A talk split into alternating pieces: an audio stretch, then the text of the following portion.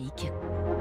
3 minutes pour la planète. Bonjour Baptiste Gabory. Bonjour François, bonjour à tous. La COP 15 sur la lutte contre la désertification des sols s'ouvre aujourd'hui à Abidjan, en Côte d'Ivoire. Une COP beaucoup moins connue hein, que sa grande sœur sur le climat, mais aux enjeux majeurs également, à l'heure où un peu partout dans le monde les terres se dégradent. Ouais, 40%, 40% hein, des terres émergées de la planète sont aujourd'hui considérées comme dégradées selon les Nations Unies et la moitié de la population mondiale est menacée par cette dégradation. Patrice Burger est le président du CARI, le Centre d'action et de réalisation internationale, une ONG impliquée dans la Convention des Nations Unies sur la lutte contre la désertification les sols ne sont plus capables d'absorber l'eau, ne sont plus capables de faire circuler l'air, ne sont plus capables de nourrir tous les micro-organismes de la biodiversité qui sont dans les sols, et donc par voie de conséquence ne sont plus capables de soutenir les écosystèmes qu'ils devraient soutenir. Et dégradation des écosystèmes veut dire impossibilité de fournir les services qu'ils rendent d'habitude euh, aux populations. Avec des conséquences donc sur l'alimentation, sur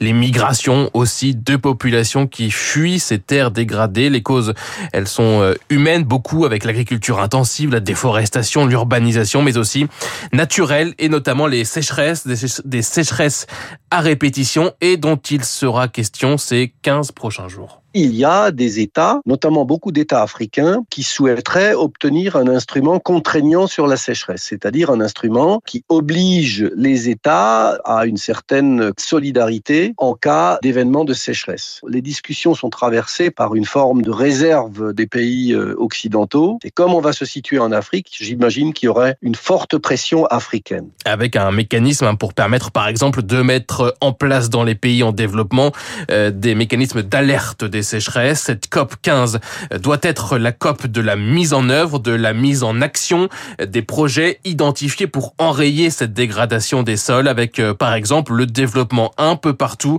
de l'agroécologie. C'est une agriculture qui favorise la vie des sols, qui économise l'eau, qui respecte et qui diversifie les espèces cultivées et la biodiversité en général, et ce qui veut aussi dire réduire les pratiques néfastes comme les labours profonds, comme l'utilisation de produits chimiques de synthèse. Voilà ce que nous visons, nous, en tant que société civile, au cours de cette COP 15 à Abidjan. Agroécologie, mais aussi restauration des terres déjà dégradées, c'est un autre des grands thèmes de cette COP 15. Là aussi, des solutions existent, par exemple la mise en place de cordons pierreux dans les parcelles. Sandra Rullière est la responsable adjointe de la division agriculture de l'AFD, l'Agence française de développement, qui finance certains de ces projets vous mettez en place euh, un système de, de pierre sur euh, sur les lignes topographiques hein, pour bloquer l'érosion des sols, euh, limiter le ruissellement des eaux sur cette zone-là et permettre l'infiltration de l'eau dans les terres. Et quand vous associez ces cordons pierreux avec de la régénération naturelle assistée, vous remettez des arbres dans le paysage et vous recréez un espace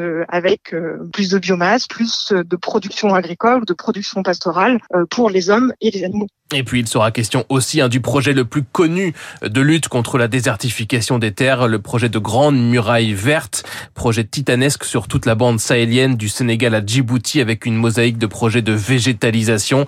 La Grande Muraille Verte lancée il y a 15 ans, c'est depuis enlisé. En janvier 2021, lors du One Planet Summit, 12 milliards d'euros avaient été promis. Il faudra donc euh, là aussi mettre en œuvre et en action ces nouveaux milliards d'euros. Merci beaucoup Baptiste. Il est